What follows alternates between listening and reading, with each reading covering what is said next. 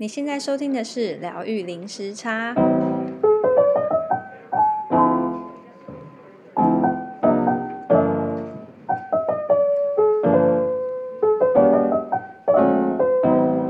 Hello，大家好，我是 Lin。Hello，大家好，我是 Juno。今天呢，大家要听三个疯女人追求自由的女人来聊天。呃，我这几天啊就在 Instagram 上面滑滑滑，然后就呃认识了 Chloe。那她是一个瑜伽老师，然后现在有在做线上瑜伽教学。那她是一个自由的灵魂，她呃曾经到好多不同的国家旅行，然后以去呃二零一九年的时候，她决定来澳洲骑自行车环澳，然后。我就觉得哇，这个人真的是太有趣了。然后就今天有荣幸邀请 Chloe 来上我们的节目。那我们先请 Chloe 跟大家大家打声招呼。Hello，大家好，我是 Chloe，我来自高雄，但是我在台北出生。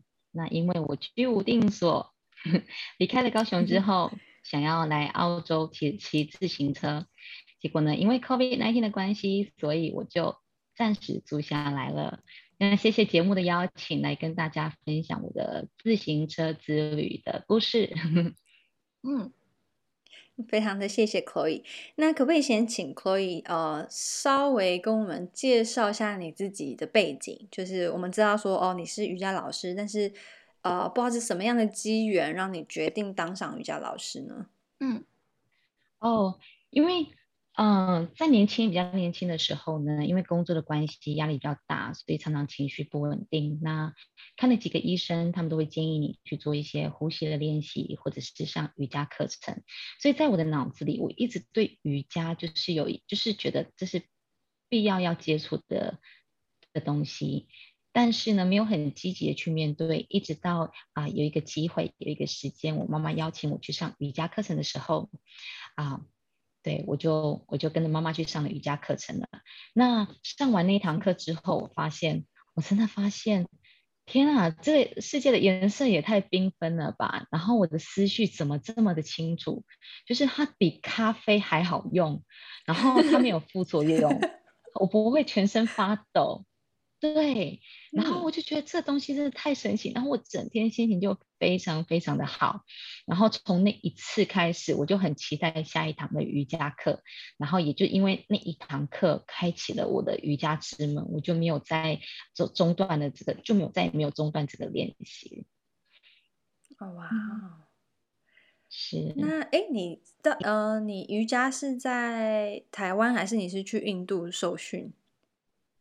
啊，我一开始的瑜伽的练习是比较传统的，因为我妈妈的瑜伽教室就是那种跟婆婆妈妈一起上课，但是啊、呃，观众或者是一起上课的人不是很重要，我觉得老师的引导很重要，所以我在那堂课、嗯、那个老师的引导，我是很有，是很有跟他是非常的有 connection 的。那练习呢，都是一直在台湾做练习。那受训的时候呢，是在台湾做第一段第一部分的受训，然后第二部分的受训，我是到泰国，我到 Koh Samui 的地方，一个小岛，对，就是一个环境很舒服的地方做受训。但是，对你们就是瑜伽老师也知道，一次的受训或者是一次的师资训练是不够的，所以我。当瑜伽老师之后，我每一年都会安排去国外上上个就是师资课或者是 training，所以我有时候会去泰国上 Acro 双人瑜伽的练习，然后或者是巴厘岛去上空中瑜伽、空中神瑜伽的练习。我就蛮喜欢给自己一年就会有一个月的休息时间去上一个师资班或者是一个认证课。嗯，哇，好棒哦，好自由自在的感觉。相信大家听的都很羡慕。这是我人生的目标，就是我工作是为了更自由，所以我每一次做一个工作，或者是在接下下一个工作的时候，都是在啊、呃、准备我可以更自由的路上。嗯，哎，那是什么样的机缘，你决定要来澳洲自行车环澳？哦，这就要讲到，就是回归到啊。呃认识我的现在的 partner，对，其实旅行，我相信每一个人，就是每一个人的灵魂里都会有一个，就是啊、旅行旅行的的一个。啊，写意吧，就是每个人都会的梦想都会希望旅行，所以包含我也在在内也是，我一直都想要，嗯、呃，不断的旅行，全世界每一个国家都走透透。但是我相信大家也跟我一样，都只是想，然后不会去真正的去执行。对，所以我呢、嗯、能做的就是一年就是播出那一个月的时间去旅行，上上课，学学东西。但是我真的内心就是有一个很一个。很大的愿望，我希望我能够，呃，用我的瑜伽带我去旅行，然后是长时间的旅行。我希望我可以用瑜伽去，呃，交换住宿到一个国家，嗯、然后可能有那个 yoga studio 需要代课，或者是需要一个老师，通过这样的方式去做旅行。所以这个梦想编织了很久，然后就是踏不出去，嗯、就是一直觉得钱不够。然后就是有很多的因素，就让我我无法前进。然后呢，一直直到我遇到了我这个男朋友啊、呃，Mike 啊、呃，因为他之前就是在国外骑脚踏车，在欧洲、在东南亚骑到台湾做休息三年间这样子。那因为遇到他，他给我很多的勇气，也给我很多不一样的观念，就是他让我完全改变了金钱观。因为，嗯，你你呢，我们。遇到一个三年都没有工作，三年都是靠两两个轮子在旅行的人，你你就问他说：“哎，那你不会怕没有钱吗？那你不会怕，就是很多的 fears，你就是会问说：哎，你你会不会怕，就是以后找不到工作？你就是，所以他的回答都让我觉得，其实我们的担心都是有一点点呃过多的。比如说钱的部分，他会解释给你听说哦。”如果你都不要买啊罐装水，不要买饮料，你就是喝就是就是天然的不用钱的水，你就不用不会花到这个这个钱啊。吃饭的部分，因为我们骑脚踏，如果他那时候骑脚踏车没有冷没有冰箱，没有东西可以可以保鲜的话，你能带的东西也不多，所以你几乎就是吃跟可以 carry 的东西都是算很精准，也就不会有浪费。所以经过他的这样。对，经过他的评估算下来之后，我才发现，哎，真的就是可行哎，真的想要旅行，真的是不不用不用到很多钱就可以进行了。所以是他给我这个勇气。那所以我刚才说啦，我这个梦想已经想很久了。然后呢，让是因为他给我的这个勇气，所以呢，我才跟我这现在这位男朋友，就是你就就预计好，那我们。要不要就是大概半年休息，他让他休息一个半年一年，我们就开始就是下一段的之旅。所以你们那时候就从台湾，然后就决定要来到澳洲。诶，那我好奇为什么会选择澳洲？嗯，好，因为呃会想要先来到澳洲，是因为他我男朋友是澳洲人，那他已经好久没有回家了，三年多都没有回家了。所以他也需要回家，就是 见见爸爸妈妈，因为可能跟我出去旅行的话，又是好几年没有回家，所以我们就想说，好吧，嗯、那我们一起回去见见他的家人，然后对彼此彼此认识一下。所以第一站是排澳洲，所以我们那时候第一站澳洲是打算六个月，半年就就够了，我们就要再再往亚洲跟欧洲去，就是想要往不同的地方去去去探索。对，那就没想到说这半年发生太多的事情了，嗯、所以有好有坏啊、呃，都是好的比较多啦。所以我们家现现在就就是留在澳洲了。嗯，哎，那可不可以跟观众呃听众们分享一下？就是所以你是二零一九年的时候你就搭了飞机从台湾飞到澳洲，那你要不要开始跟我们分享一下你这半年？哎，对，这半年呃骑自行车的经历。嗯，经历吗？这半年发生好多事情哦。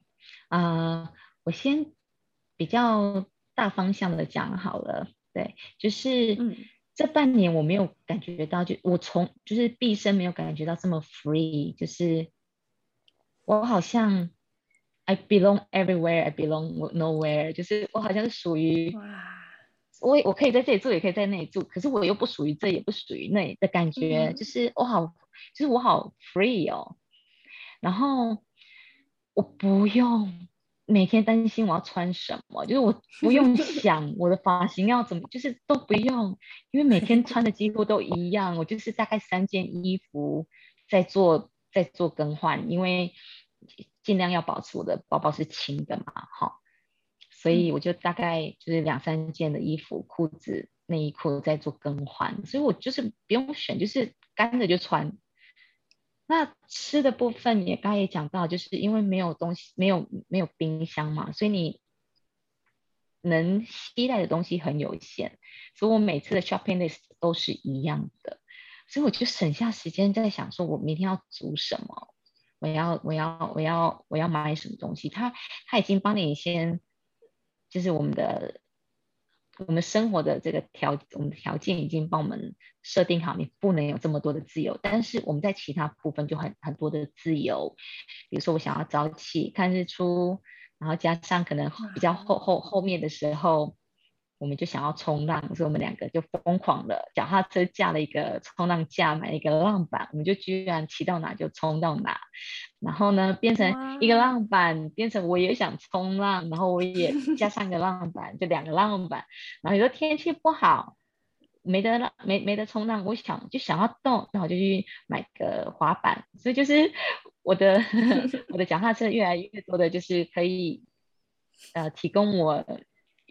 娱乐提供我运动的东西，所以我没有想到说，原来人不需要这么多的东西，然后原来你可以需要很少东西就可以很很快乐，对，所以这是我这半年间，嗯哼，所以呃，你跳脱，你首先跳脱了呃金钱的框架，就自己。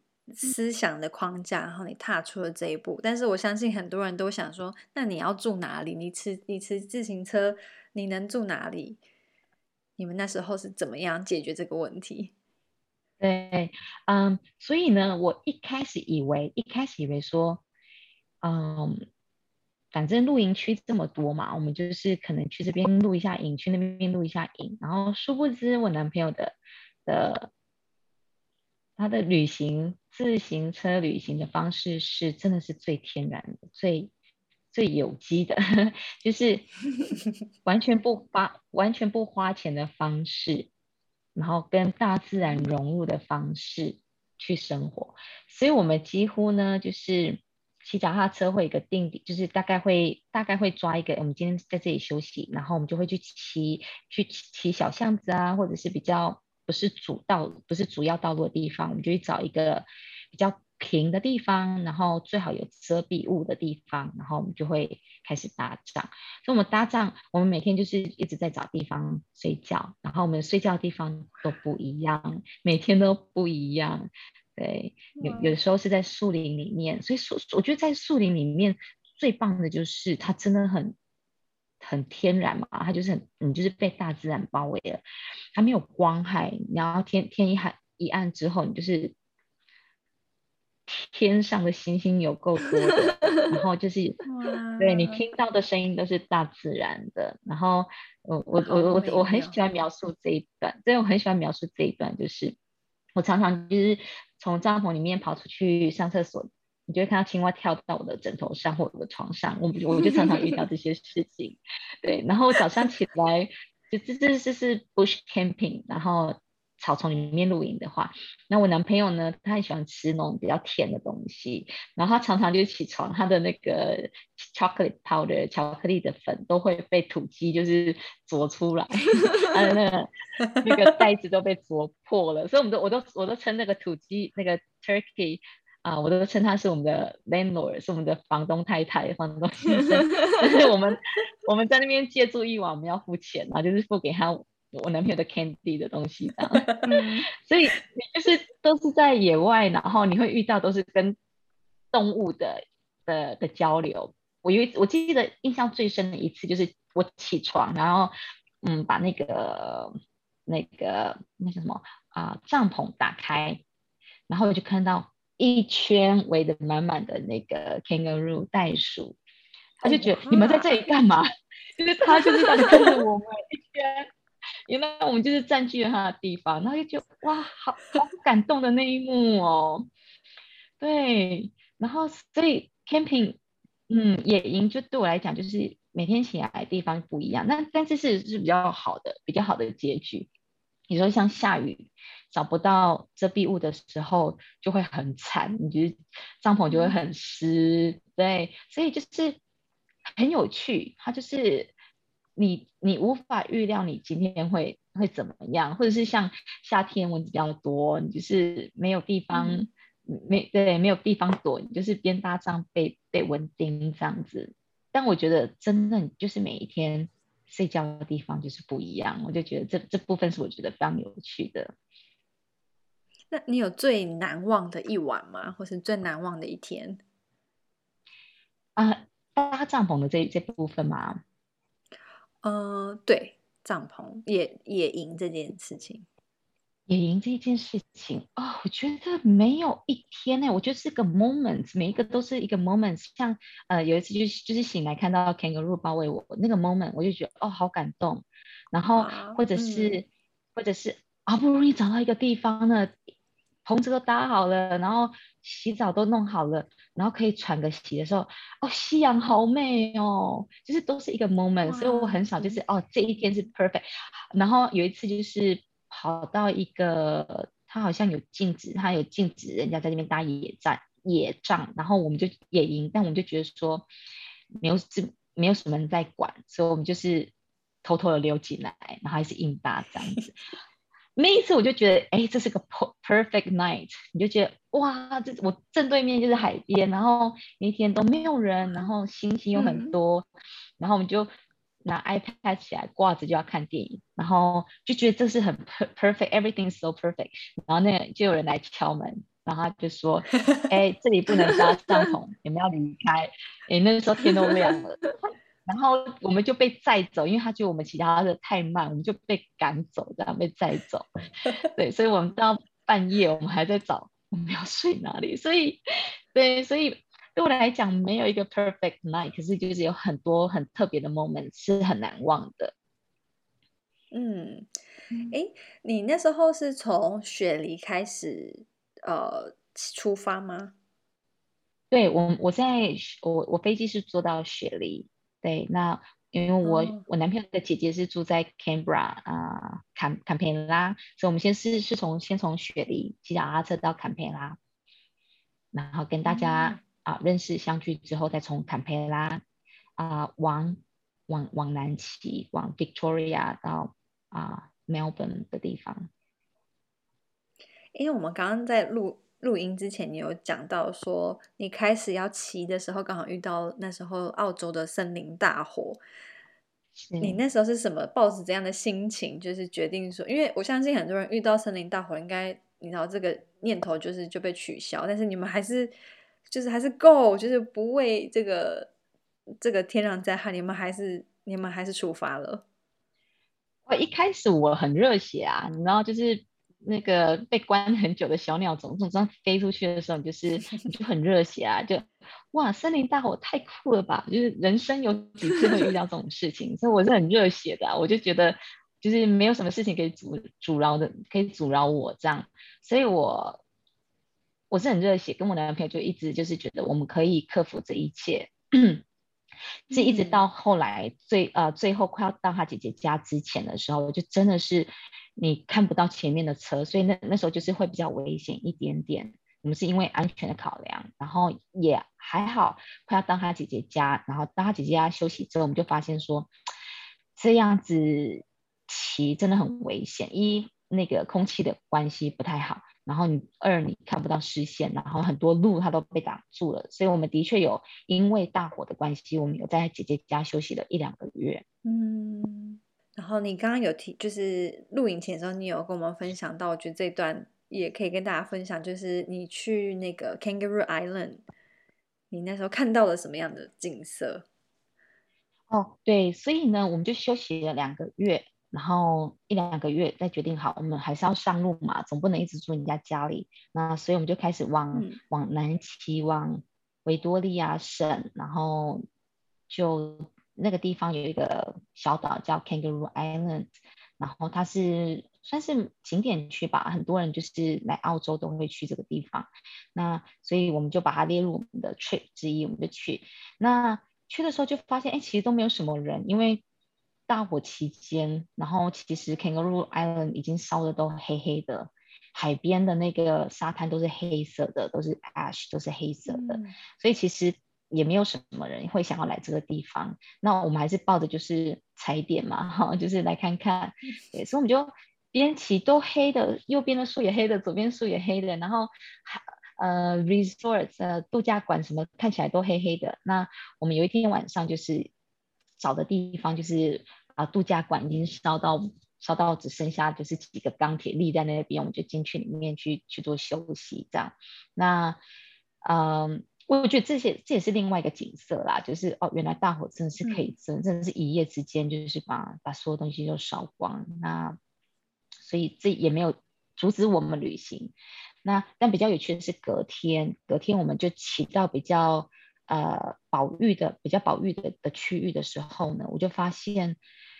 除了树是黑的，你会发现可能有几只焦黑的 koala 是包在树上面，是整个烤焦的。嗯、然后，对，很多袋鼠，真的是袋鼠，大袋鼠、小袋鼠都躺在那边，你就可以感觉到他们是在逃亡，逃到一半就就烧掉了。所以，那是我觉得就是比较惊心触目的一刻，就是哇，这个大火真的是真的是很无情，嗯。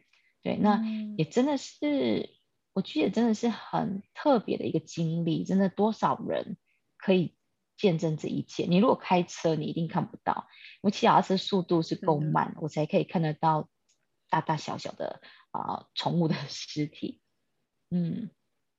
你刚刚说的那个画面，我只有在就那时候森林大火的时候，我只有在网络上面、新闻上面才会看到你刚刚描述的那个画面，就是无尾熊抱在树上焦黑的样子。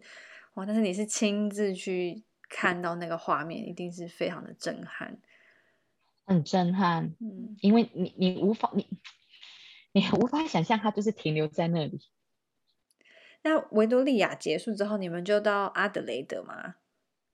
对对，维多利亚结束，我们就去阿德雷德。嗯，对，所以我们原本的路线图就是从雪梨，然后到到坎培拉姐姐家，然后再往南边维多利亚、墨尔本，然后到阿德雷德，再往中间切到就是沙漠区 Outback 的地方去看乌鲁鲁的这个大石头，这是原本的计划，然后再从 Outback 啊、呃、骑到。凯恩斯我们定机票是从凯恩斯啊离境，那骑到阿德雷德的时候呢，COVID-19 就是开始变得比较严重。那时候是二月，对，二月初，大概二月一号左右。那时候 COVID，我们记我们记得好像 COVID-19 在三月是尖峰嘛，对不对？是整个爆发爆发大爆发，对，所以大概二月初的时候。我们骑到阿德雷德，那 COVID-19 有一点点让我们觉得烦心，就觉得哎，我们好像走到哪，就是大家都就是侧目看我们，就觉得我们是不受欢迎的的感觉，因为就觉得说一个两个人骑着脚踏车，如果是带原则，就是每个骑到的地方的 骑到的地方都会被感染到那种感觉，所以大家对我们就蛮侧目的。嗯、但其实坦白讲，还没有。COVID 还没有打击到我们的信心，我们还是觉得说，那我们骑到 Outback，那也没有人管我们了吧？我们想要干嘛就可以干嘛吧？对。但是在阿德雷德的时候，嗯、我们我们都我们都是自由工作者，我们都有自己的笔电，所以我们接一些啊、呃、freelance 的工作，我们会在电脑上做。那我男朋友就把他的笔记型电脑就是放在旁边充电，他通常他是。非常的警觉性非常强，他都可以看，就眼睛可以看得到他的电脑。啊，他那一天就不晓得为什么，他就去上了厕所就，就就他的电脑就被偷走了，他就没有警觉性就没有太强这样子。那所以这个事件就让我们非常的难过，就觉得说，我们是靠电脑在工作哈，要做一些处理一些案子，然后再加上 COVID 那一天，我们觉得说我们好像得休息一阵子，然后再看看我们下一步要怎么办，所以我们就变成本来要往 Outback 地方呃的的路路呃旅程，我们都把它取消了，我们就直接从呃阿德雷德骑回到啊、呃、爸爸家，大概是在 Sydney 的地方。那嗯，这个旅行啊，到目前为止，它带给你怎样的启发？然后对你的人生有什么改变吗？嗯，呃，给我的启发就是踏出去真的很难，对。但踏出去之后，你才会发现它的无限，你的可能是无限的可能有多大，对。所以在踏出去之前呢，就会考虑的点会比较多。可能金钱上的部分，社会价值观的部分，比如说你的家人会觉得说，哎，那你这样出去都没有工作要怎么办？那所以踏出去之后，我就发现，我觉得只要你对自己有信心，就是你是一个负责任的人，你不是一个懒惰不赚钱，你不是一个出去就是每天就是玩耍，然后嗯吃吃喝喝过一天的人，你是对自己负责任，你只是出去。呃，你需要那样子的生活方式，然后过生活，但你是有纪律的。我相信那样子的生活方式，你会找到另外一种啊维生的方式。我的我的我的维生方式是指你可能会有另外一个赚钱的方式，你会有另外一个过过生活的方式。对，所以踏出去之后，我就发现，嗯。我一直担心，就是哦，那万一我在旅行，我没有赚钱的方式，我要怎么办？我的收入要要怎么来？我们拿这个做 example 好了，因为 example 很多。好，我们以前的部分好了，我就觉得说，那我出去，我钱怎么办？我没有工作怎么办？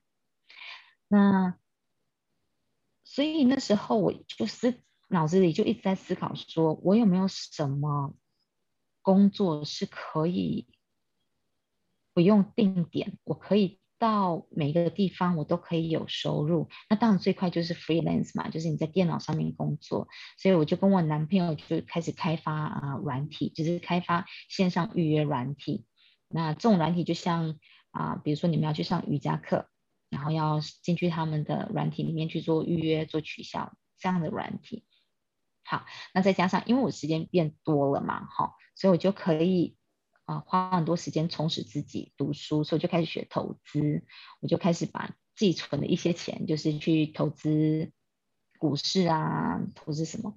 对，所以就变成这边也做一点，那边也做一点。然后我的瑜伽课程呢，线上一个礼拜也开个两堂课，所以我变成我是多收入，就是我是这边也来一点啊，income 这边也来一点，所以我觉得。我觉得你踏出去之后，你才会看到可能性，然后你才会发现自己的潜能。因为我们都非常的容易，就是我们非常容易 attach 自己习惯的方式，要去尝试新的不同的方式，嗯、你会有一个未知无知，你会你会有点焦虑，会有点担心。对，所以这也就 strengthen 让我更更强化我我自己的信念，就是啊、呃，踏出去了，一切都是有可能的，只要你有纪律。对，那那我的个性其实是非常纪律的，我是非常的做什么事情都非常的有纪律，所以我就知道说，嗯，我不会，我不会失败，我只需要就是给我自己多一点的时间，让我的我的内心的声音跑出来，我需要什么，我还能做什么。嗯，那我想问 Chloe 在环澳这一段时间，你也都是有在做瑜伽吗？骑脚 踏车这段时间，我觉得很有趣的问题耶，因为这又回到说做瑜伽是什么？就是伸展的部分是做瑜伽吗？还是跟你的身心做连接是做瑜伽吗？那如果是第二个的话，就是你是每天都在跟身心做连接。我觉得我在路上的瑜伽做的比较多。对，那如果呢，瑜伽的定义是就伸展的话，那当然就是。比较少，但是以我自己的定义来讲，我觉得我在骑自行车的路上是我的瑜伽生活，是我真正在实行瑜伽的生活。我就是非常的专注的呼吸，非常专注我的我的身体的感觉。然后，然后如果我有场地 OK，然后时间 OK，我当然会做伸展。对，只要有公园的地方有草地让我做，我都因为我有我在一个瑜伽垫，所以我就会开始做瑜伽。嗯嗯，好棒。那你刚刚说的身心连接，就是你就是专注在呼吸，然后就是骑就专心做骑脚踏车这件事情吗？嗯，对。然后我会会一直去听自己内心的声音，比如说之前比较忙碌的时候，在工作的时候，你会啊、呃，你会有一些问题啊，就是我我就一辈子教瑜伽吗？我想不想要开发其他的潜能？我跟我男朋友。要结婚吗？那结婚为的是什么？就是你会有很多很多的声音，然后你会去探索，你会很内心，会一直剥，好像剥洋葱一样，一层一层的去去剥剥到最核心的最核心的部分。所以我觉我觉得这部分很好，因为你很安静，你就是一个人，然后你可以你可以去 reflect，你可以去反射自己很多很多的问题，对。那你透过这样的，就是对自己的对话，就是你有找到你的答案吗？答案哦，当下的问题大部分都会，嗯、但是我觉得问题就是这样，就是一直不断的来，就是一直不断的，对，一直不断的来。比如说，比如说我骑脚踏车骑到比较后后半段的时候。我我跟我男朋友的所，我们我们有一我们有一天晚上就是刚好我们找到要露营的地方淹水，嗯、所以我们就是到很晚的地方，很晚的时候我们就没得搭帐，那我们就得临时又要再找一个搭帐篷的地方。那我们找的地方不是太安全，所以我们隔天起来东西就被偷走了，我的我的所有的家产家当通通被偷走了，所以我就我就就问自己说，这。我还要继续骑吗？这是我要的人生吗？我我要做什么？所以我觉得每一天你就是有不同的问题，那包含到现在，嗯，当当下的我，我想要找一个安定感、安全感，所以我想要找个地方住下来。那现在我找找地方住下来了，我我又又会思考说，这就是我要的人生吗？就是现在非常好，一切都非常好，我可以做我想做的工作，我家对面就是海边，嗯，后面就是公园，可是。这就是我要生活嘛？我怎么觉得我好安逸哦？就是那我对这个社会有没有有没有有没有其他的地方我可以贡献？所以我觉得问题都一直还在，但是我觉得 for sure 的一点就是，我现在知道我有能力可以找到安静的地方，让我静下心来继续把这个问题做个结束。但以前的工作的的的形态、生活的方式，我就会比较。就先放旁边，就不会去想，因为没有时间，或者是啊忘记。这样有回答到你答案吗？问题有哎、欸，我觉得你有很好的直觉力跟那个选择，就是你每天会面临很多选择，然后你你这样是听从你的直觉，嗯、然后去做做这一这一连串的选择嘛，对不对？嗯嗯嗯嗯，但所以，我常常在想，直觉这个字眼，就是有有有的人非常反对直直觉这个字眼，就觉得它很很就是很跳，就是哦，你都靠直觉在做事情，那有没有个有没有个据力点在后面去支撑着它？但我觉得这个直觉，它是我多年来不断的选择成，就是选择，然后我成功或失败。它是我的数据，然后一直一直累积到我现在比较有强大的自信心，所以真的是到后来，我是对我自己的的直觉是非常的有信心，因为我多年来就是不断的在跳跳脱自己的舒适圈，一直在挑战自己，然后到现在这个年纪这个阶段，我觉得我做出的判断的确啊、来自于我的直觉是啊、的贡献是蛮多的，嗯。嗯嗯嗯，那我想呃跟听众介绍一下那个 Chloe 的脸书，她的脸书是跟着 Chloe 过生活，悟哲学做瑜伽。然后我刚看到这个就是 Chloe 的脸书的时候，它里面就有一些问答，哎，没有，就是问题。然后我觉得这是一些很棒的问题，因为我看的时候，我自己也是有反思一下我我目前的生活是怎么样。那我想问里面的一些问题，就是现在问 Chloe，然后可以请你就是以当下你觉得现现在你你看到这些问题，你会怎么回答？这样可以吗？可以。好，就是像第一个，第一个是说拿掉工作后，我的人生还剩下什么？嗯，对，所以我那时候在还在。啊、教学瑜伽的时候，我就很想要知道说，哎，我拿掉瑜伽这个头头衔之后，我还有什么这样子？那啊，我其实还蛮害怕，就是我还蛮害怕自己就是有一句有一个英英文的形容，就是 one dimensional，就是你好像都是只专注一件事情，你跟人家在讲话，你的你 social 你在谈的东西。都是瑜伽，都是一个东西，我还蛮怕这个这个事情会发生在我身上，所以其实我把瑜伽拿掉，我发现我更更广。比如说我，其实我我很喜欢极限运动哦，好棒。然后对，我很喜欢极限运动，然后我很喜欢创业，我很对我对于创业这个东西是非常有热忱，就是除了。教学瑜瑜伽以外，我对于任何的 business idea 我都非常的热忱，对，然后包含到现在年纪比较大一点一点呢，我觉得我应该有机会的话，我应该是可以成为很好的妈妈。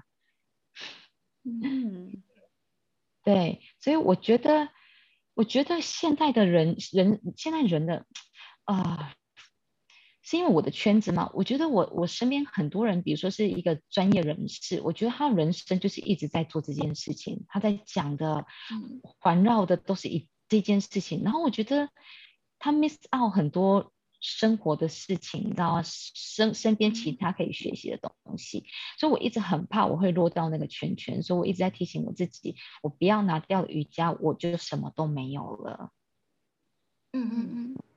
我还我还想问一个，是如何保持自我专注，不被外面疯狂的世界干扰？因为现在大家这种资讯爆炸的时代，就很容易被外面牵着走，或者是有一些可能谁说什么，然后就会去听信他，然后很难自我专注。像我自己也是一个很容易分心的，所以我蛮好奇 Chloe 是怎么保持专注的。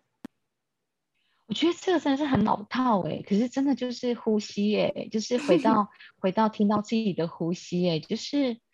我觉得我只要外面的世界太纷扰，然后呃会干扰的东西太多的时候，我都会先听我的呼吸，就是吸气吐气，就是这么简单，先吸气先吐气，然后让我的呃自律神经稍微比较稳一点点之后，啊呃，呃甚至我会就是整个闭上眼睛去做吸气呼气。吸气，吐气，吸气，吐气。然后我觉得我的身体比较稳定一点点的时候，可能会再加加深一点点做冥想。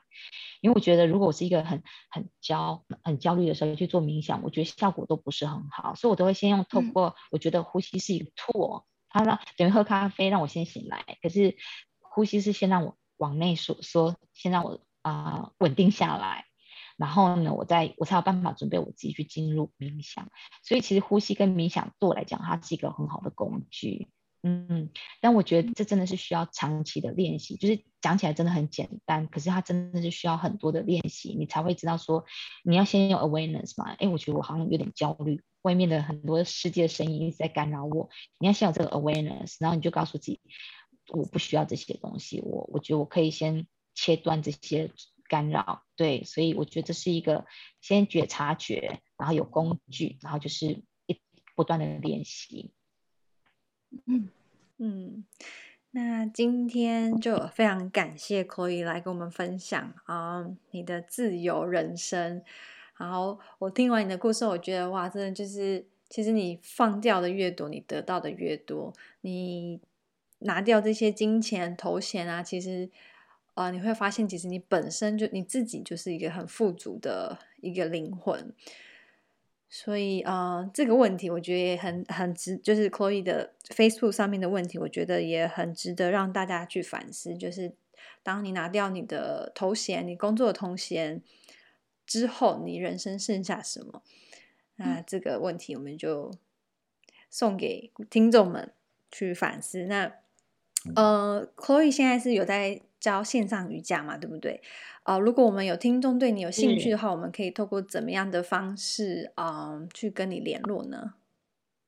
啊、呃，可以先到我的脸书，我的专业去 follow 我，然后如果真的有兴趣的话，可以留个简讯给我。啊、呃，那我的脸书再重复一次好了，跟着 Chloe 做瑜伽悟生活，呃，悟哲学，然后最后一个是什么？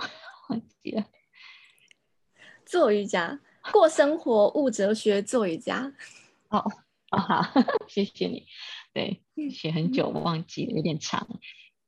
因为我觉得我那时候是，就是我刚才说，我不想要就是只是教瑜伽的一个，就是我不要 one dimensional，我想要就是啊用比较多的方式去去跟大家分享。所以我觉得我个人很喜欢哲学，然后我又很会过生活，所以我就把我的脸书名字取得很长很难记。那我到时候会把呃 Chloe 的脸书的链接放在呃节目资讯栏里面，那大家有兴趣的话就可以点击。太长没记不起来没关系，我们就点击那个 link 就可以找到 Chloe。好好好，那我们今天就先到这边。呃，那如果大家喜欢我们节目的话，可以透过赞助的方式，或是帮我们在 Apple Podcast 五星点评。那想要跟我们连接、跟我们对话的话，或是你悟出你的人生的话，欢迎来到我们的 Instagram 或是 Facebook，嗯，疗愈零时差，跟我们聊天连接。那我们今天就先到这边，谢谢 Chloe，拜拜。好，谢谢你们，谢谢。